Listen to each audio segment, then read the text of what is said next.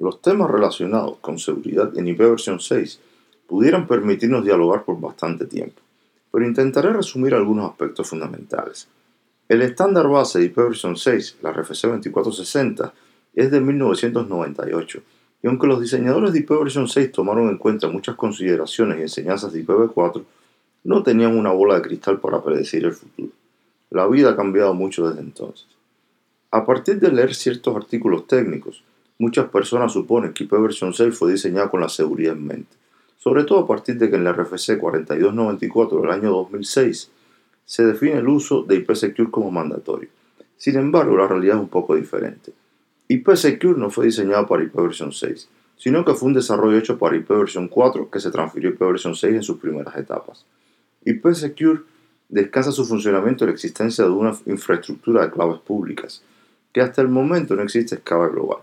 Por tanto, las implementaciones de IPsecure se realizan mayormente en entornos controlados.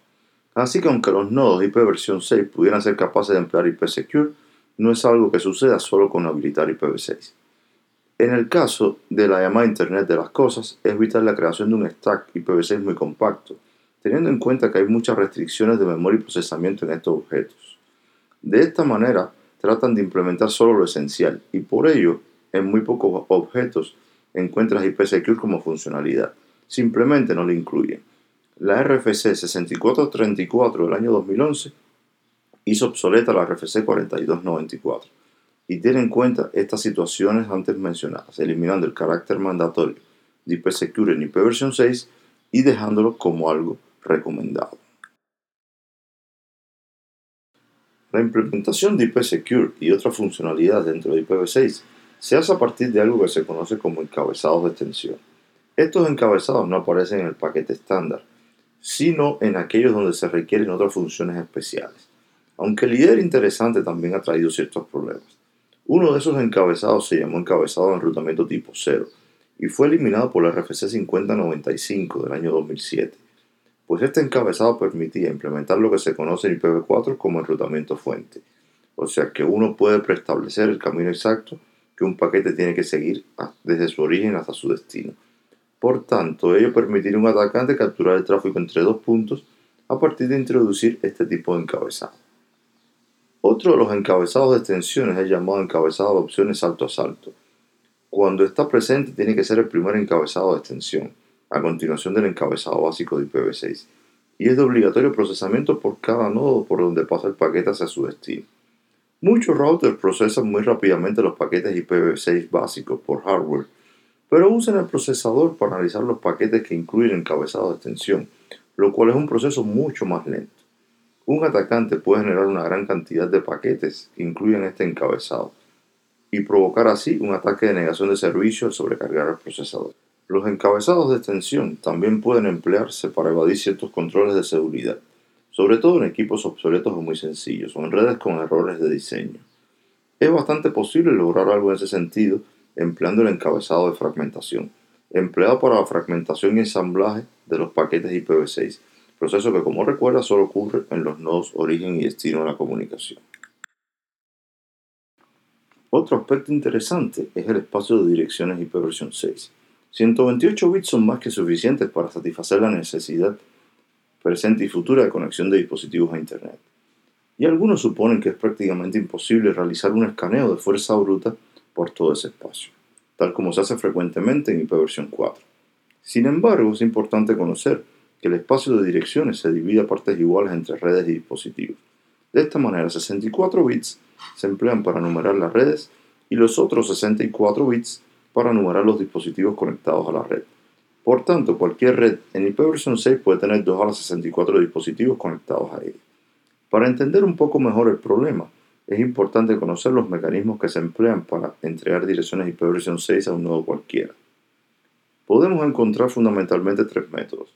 Configuración manual, configuración automática empleando DHCP versión 6 y autoconfiguración. Como quiera que los dos primeros métodos son diseñados por los administradores de las redes, en general se usan esquemas bastante simples para numerar los hosts, de forma parecida como han hecho en redes IPv 4. No olvidemos que IPv 6 emplea una notación hexadecimal, lo cual puede resultar complicado para algunos administradores, y por ello tratan de simplificar la escritura de las direcciones. Pero usar estos esquemas reduce de forma significativa el esfuerzo que hay que realizar para un escaneo de fuerza bruta. Y por tanto, la red aumenta su vulnerabilidad por cuenta de los humanos, no de IPv6 en sí.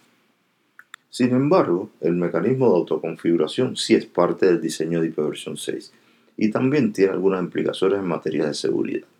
Como comenté anteriormente, los 128 bits del espacio de direcciones se conforman por un primer bloque de 64 bits que indican el prefijo de la red y los segundos 64 bits definen de manera única un host dentro de esa red. Cuando un nodo IPv6 usa el modo de autoconfiguración, que es el modo por defecto, una vez que se conecta a la red a nivel físico y lógico, comienza un proceso que se llama descubrimiento de vecinos, por medio del cual ese nodo pregunta por el prefijo IPv6 de la red. Si existe un router en la red, él anuncia de manera periódica cuál es el prefijo de la red. Si no existe ningún router en la red, por defecto los nodos asumen el prefijo FE80 como prefijo de red, aunque solamente esto tiene alcance en el enlace local. Como un mismo nodo puede tener múltiples direcciones IPv6 únicas, al menos uno por cada prefijo de red que reciba, eso permitiría que un atacante pueda comenzar a anunciar un prefijo falso en la red y le entregue configuración válida de red a todos los nodos. Configuraciones que luego le permitan hacer eh, uso de la comunicación con ellos de acuerdo a sus fines maliciosos. La RFC 7113 del año 2011 direcciona este problema, proponiendo lo que se conoce como Router Advertisement Guard. Como hemos comentado, por una forma u otra, un nodo IPv6 en modo autoconfiguración puede obtener un prefijo de red. Los 64 bits restantes los genera el propio nodo a partir de un método conocido como EUI64, que no es más que un algoritmo muy simple que permite generar 64 bits a partir de los 48 bits de la dirección MAC de la interfaz de red de dicho nodo. Además de posibles problemas relacionados con la privacidad de los usuarios, el empleo de EUI64 le facilita la vida a cualquier atacante intentando realizar un escaneo por fuerza bruta y hace posible obtener un resultado en un tiempo relativamente corto. Si por demás tiene información adicional del tipo de interfaz de red que emplean, mucho más fácil todo. Algunos fabricantes, como el caso de Microsoft, ya habían hecho progresos en este sentido, generando un esquema que pudiéramos llamarle opaco, o sea, que el resultado de la generación de los 64 bits del host no guarde relación con la dirección MAC de su interfaz de red, sino se usa un algoritmo pseudo-aleatorio. La RFC 7707 del año 2016 define una solución un poco más completa que con seguridad comenzará a aparecer en los diferentes sistemas operativos en las próximas actualizaciones. El hecho de tener un espacio de direcciones de 128 bits elimina la necesidad real de emplear NAT con IPv6. Aunque algunos emplean NAT como una tecnología de seguridad por el efecto de ocultar el direccionamiento interno tras un NAT, en realidad esto es una tecnología diseñada para mitigar el agotamiento de direcciones de IPv4. Al final, además del NAT, prácticamente todas las redes implementan firewalls, que son quienes realmente permiten o no el ingreso de paquetes hacia nuestras redes y garantizan la salida de los paquetes de datos que enviamos.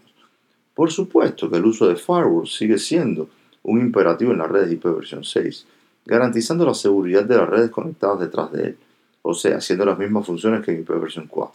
Sin embargo, cuando eliminamos NAT, podemos hacer realidad el empleo de IPsecure, de NSSec, localización, el uso de otras aplicaciones que no funcionan adecuadamente detrás de NAT.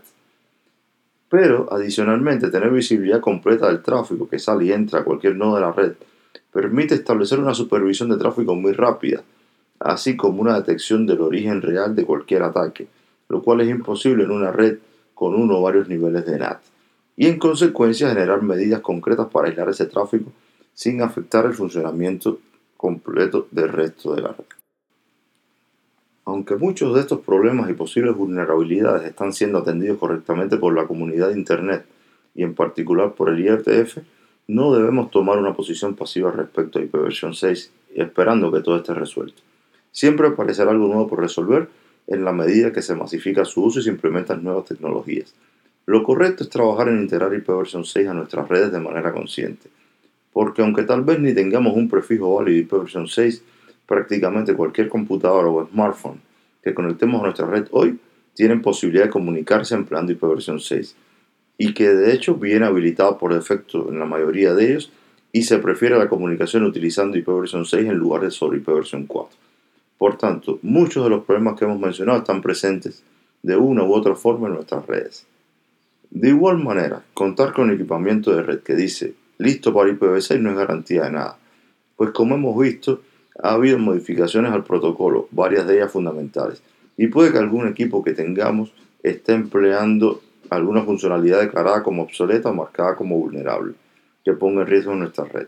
Por tanto, debemos entender que mientras más nos involucremos con IPv 6, entendamos su funcionamiento y posibles vulnerabilidades asociadas, mejor eh, uso podremos hacer de esa tecnología, sobre la que se construirá el Internet del futuro y que va siendo una realidad cada vez más en el Internet del presente.